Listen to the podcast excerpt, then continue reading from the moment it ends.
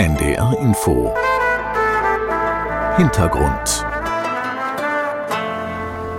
Es sieht fast aus wie eine optische Täuschung. Silberne Pfützen schlängeln sich von den Autos auf den schwarzen Untergrund. Es sieht aus, als würden sich die Autos auflösen. Die Pfützen waren mal Radkappen der Autos. Das Feuer, das um die 600 Grad heiß wurde, hat sie einfach abgeschmolzen.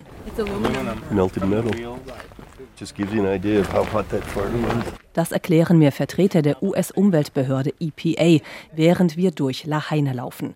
Oder besser gesagt, was von der Stadt noch übrig ist. Lahaina, was auf Hawaiianisch so viel wie erbarmungslose Sonne heißt, war eine der beliebtesten Touristenstädte Mauis. Daran erinnert hier nichts mehr. Schutt, Asche, abgebrannte Autos. Hier und da stehen noch ein paar Grundmauern von Häusern oder Schornsteine. Auch Monate nach dem schweren Brand riecht es nach verkohltem Holz. Durch das Feuer sind hochgiftige Stoffe verbrannt, die sich jetzt im Boden befinden, erklärt Tara Fitzgerald, Einsatzkommandeurin der EPA, die diese Stoffe nun wegräumt. Benzin, Asbest, Batterien zum Beispiel, die werden von der Insel gebracht. Außerdem wurden wir gebeten, einen Stabilisator auf die Erde aufzusprühen. Das hilft, die Asche kompakt zusammenzuhalten, bis die Army kommt und sie dann entfernt. Der Stabilisator soll dafür sorgen, dass sich die giftige Asche nicht auf der Insel verteilt oder ins Meer weht. Die Westküste Mauis ist bekannt als Ort, an den Wale kommen, um sich zu paaren. Ein empfindliches Ökosystem. Wie viele Schadstoffe im Ozean gelandet sind, weiß man noch nicht. Ganz sicher ist es eine der größten Katastrophen Hawaiis für Mensch und Umwelt.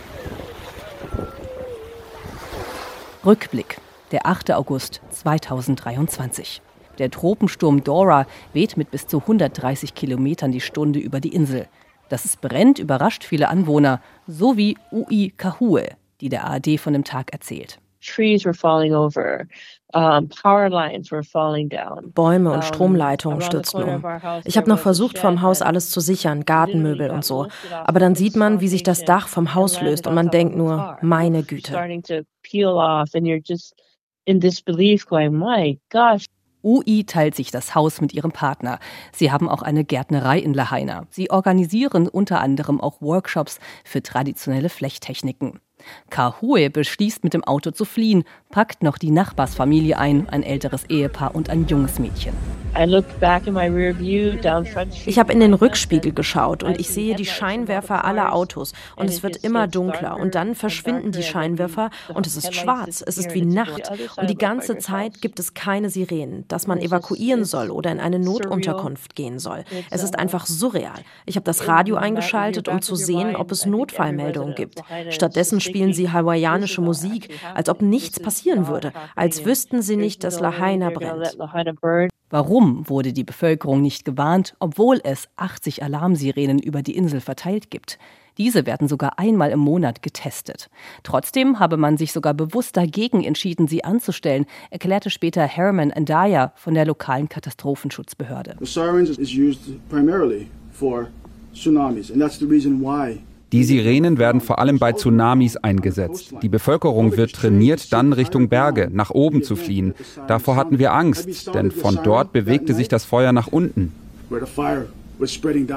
Das sehen viele Bewohner kritisch. Laute Sirenen hätten zumindest vor einer Gefahr gewarnt, heißt es immer wieder. Andaya ist mittlerweile von seinem Amt zurückgetreten. Mindestens 99 Menschen sind in dem Feuer gestorben. Es ist die schwerste Brandkatastrophe in der Geschichte Hawaiis, einer der tödlichsten Brände der US-Geschichte überhaupt. Viele Faktoren kamen zusammen, die das Ausmaß noch verschlimmert haben. Zu wenig Feuerwehrleute beispielsweise. Zudem gibt es Vorwürfe, dass die Polizei Straßen abgesperrt habe, um die Bevölkerung vor herabgestürzten Stromleitungen zu schützen. Dabei habe sie aber auch wichtige Fluchtwege versperrt. Eine Studie kam schon lange vor der Brandkatastrophe von Maui zu dem Schluss, dass Hawaii die Feuergefahr insgesamt unterschätze. Denn Feuer kamen bis jetzt nicht so oft auf den Inseln vor. Dabei warnen Wissenschaftler schon lange, dass sich durch den Klimawandel auch die Brandgefahr auf den Inseln erhöht.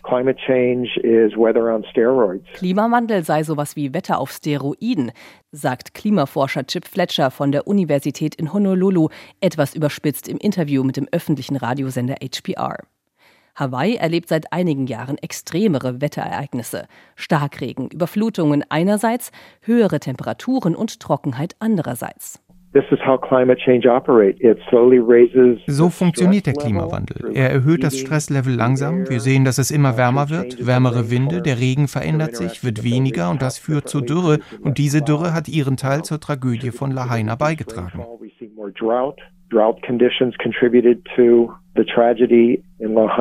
Meteorologe Stephen Businger von der Universität Hawaii kommt in einer Untersuchung zum Schluss, dass die Feuer immer aggressiver werden. The wildfires because of the droughts, are able to spread further into the forest and kill the trees. Sie zerstörten Bäume, die dann nicht mehr so schnell nachwachsen. Stattdessen aber Gras. Das sogenannte Guinea-Gras gehört genau zu diesen invasiven Arten. Es wächst sehr schnell, vertrocknet aber ebenso schnell und kann dann bei Bränden wie Zunder wirken. Die Stromversorger standen schnell im Fokus der Ermittlungen. Noch ist nicht ganz endgültig klar, ob die Leitungen für alle Brände auf Maui verantwortlich waren. Doch der Regionalbezirk Mauis schien schnell überzeugt und reichte schon zwei Wochen nach den Bränden eine Klage gegen den Stromversorger ein. In der Klage wird dem Energiekonzern Hawaiian Electric unter anderem Fahrlässigkeit vorgeworfen. So habe der Konzern es versäumt, das Stromnetz rechtzeitig abzuschalten, obwohl das Wetteramt zuvor eine sogenannte Red Flag Warnung für die hawaiianische Inselkette herausgegeben hatte. Der Bezirk hält dem Konzern zudem vor, Strommasten und andere Einrichtungen sehr schlecht gewartet und vernachlässigt zu haben. Es ist nicht das erste Mal, dass Stromversorger wegen eines Brandes zur Rechenschaft gezogen werden würden. In Kalifornien, einem Bundesstaat, in dem es regelmäßig zu Waldbränden kommt, wird der Strom in gefährdeten Gebieten oft vorsorglich abgeschaltet, wenn starke Winde wehen und die Feuergefahr entsprechend hoch ist. 2018 kam es in dem kalifornischen Ort Paradise zu einem Brand mit 86 Toten. Grund für das Feuer war damals eine durch starken Wind umgekippte Stromleitung. Das Feuer war bisher das tödlichste in 100 Jahren in den USA. Nun hält Maui diesen traurigen Rekord. Im Gespräch mit den Bewohnern auf Maui merkt man sehr stark, dass die Brände tiefe Wunden hinterlassen haben. Das Vertrauen in die Behörden ist erschüttert worden. Das sagt auch Jules Espero. Es fühle sich nicht sicher an auf der Insel, gerade wenn es wieder windet. Man frage sich, ob das wieder passieren kann. Und wenn, dann hätte man auch eigentlich nur seine Nachbarn. It's almost like you only have your neighbors, really. Espero ist selbst nicht direkt von den Bränden betroffen, hat aber unter anderem Menschen bei sich aufgenommen, die alles verloren haben. Rund 7000 Menschen leben derzeit noch in Ferienwohnungen oder Hotels. Für viele ist noch unklar, ob oder wie viel Geld sie von den Versicherungen bekommen. Wann überhaupt wieder gebaut werden kann, auch das ist unklar. Offizielle Stellen reden von vielleicht drei bis fünf Jahren. Und was passiert bis dahin? Maui ist teuer. Eine Zwei-Zimmer-Wohnung könne schnell bei rund 3000 Dollar Miete pro Monat liegen, sagt Jules Espero. It can easily go to 3000 including utilities. Maui ist eine paradiesische Insel. Türkisblaues Meer, goldene Sandstrände. Morgens gurren die Tauben. Es gibt viel sattes Grün, eine spektakuläre Vulkanlandschaft. Touristen lieben die Insel. Fast drei Millionen Besucher kamen 2022 nach Maui. Tourismus ist die Wirtschaftskraft Nummer eins. Sie bringt aber auch Probleme mit sich, wie eine wachsende Wohnungskrise. Die Mieten werden teurer, der Wohnraum knapper. Das Thema lässt auch uralte Konflikte neu aufbrechen.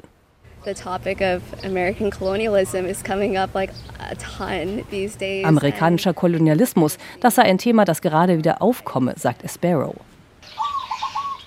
Hawaii ist die entlegenste Inselgruppe der Welt. Erst spät kamen hier Seefahrer und Handelsleute vorbei. Europäer errichteten Plantagen und bauten Ananas- oder Zuckerrohr an. Die Konflikte mit den Ureinwohnern, die in einem Königreich organisiert waren, wurden immer größer. Lahaina war damals die Hauptstadt des Königreichs. Nach einer Umsturzphase wird Hawaii 1898 von den US-Amerikanern annektiert. Die Ureinwohner bekommen nach langem Kampf vor dem amerikanischen Kongress Land zugesprochen. Allerdings reicht es kaum aus, alle zu beherbergen, die dort wohnen möchten. Auch heute noch gibt es lange Wartelisten für die sogenannten Hawaiian Homelands. Eine Folge davon, der größte Teil der Ureinwohner Hawaiis, mehr als 370.000, leben nicht mehr auf den Inseln, sondern auf dem amerikanischen Festland. Hawaii ist keine Heimat mehr für sie.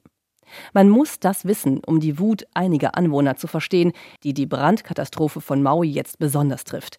Sie verlangen faires, würdevolles und bezahlbares Wohnen. Das erklären sie immer wieder, auch in Protestaktionen. The first-hand experiences of our Lahaina fire victims highlight the challenges that families face with hotel living.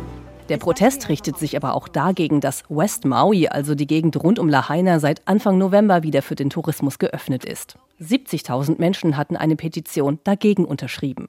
Ui Kahue, die Kulturbotschafterin, die jetzt selbst obdachlos geworden ist, kann den Ärger durchaus verstehen. Es fühle sich komisch an, sagt sie. Ich bin nicht komplett gegen Tourismus, aber für die Westseite von Maui, das ist immer noch nicht der richtige Zeitpunkt. Trotzdem waren sie schon da, schon im Oktober. Es ist unsensibel. Allein aus ihrer unmittelbaren Nachbarschaft wisse sie von elf Menschen, die bei dem Brand gestorben sind. Nicht alle Opfer sind bereits beerdigt worden. Sie wünscht sich mehr Empathie für die Hinterbliebenen. Aloha, das hawaiianische Wort für Liebe, Glück, Freundlichkeit und Nächstenliebe, das so wichtig in der Kultur ist, das brauche man jetzt besonders. Aber we have aloha for each other. Aloha haben wir füreinander. Für Besucher und Touristen Aloha zu haben, das ist noch zu viel verlangt. An der Straße, die nach Lahaina führt, ist das Unwohlsein der Bürger auf Plakaten lesbar. Dort steht zum Beispiel Respektiere die Anwohner oder Lahaina steht nicht zum Verkauf. Vor der Stadt hängen außerdem weiße Kreuze an einem Zaun mit Bildern der Verstorbenen. Ein offizielles Mahnmal gibt es bis jetzt nicht.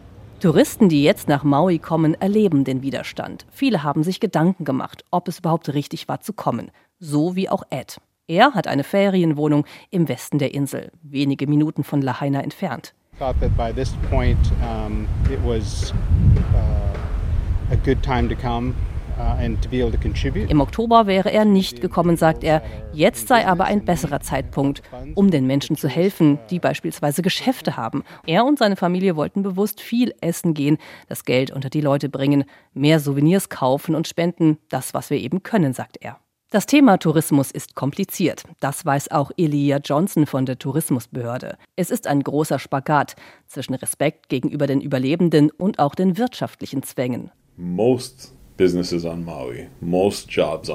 die meisten Jobs auf Maui hängen am Tourismus. Im Vergleich zum letzten Jahr sind im September nur die Hälfte an Besuchern nach Maui gereist.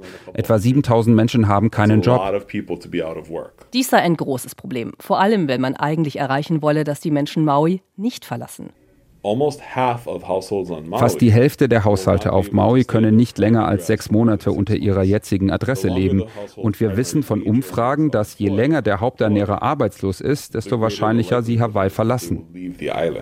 Das Ziel der Tourismusbehörde? Im Idealfall sollen insgesamt weniger Touristen auf die hawaiianischen Inseln kommen, aber ähnlich viel Geld dort ausgeben. Sie versuchen, nachhaltigen Tourismus zu bewerben. Das heißt auch Menschen, die Respekt vor der Natur und der Kultur haben, die vielleicht sogar ehrenamtlich arbeiten, wenn sie auf den Inseln unterwegs sind. Für Touristen, die jetzt nach Maui reisen, hat Johnson ein paar sehr konkrete Tipps. Don't try to take pictures of it.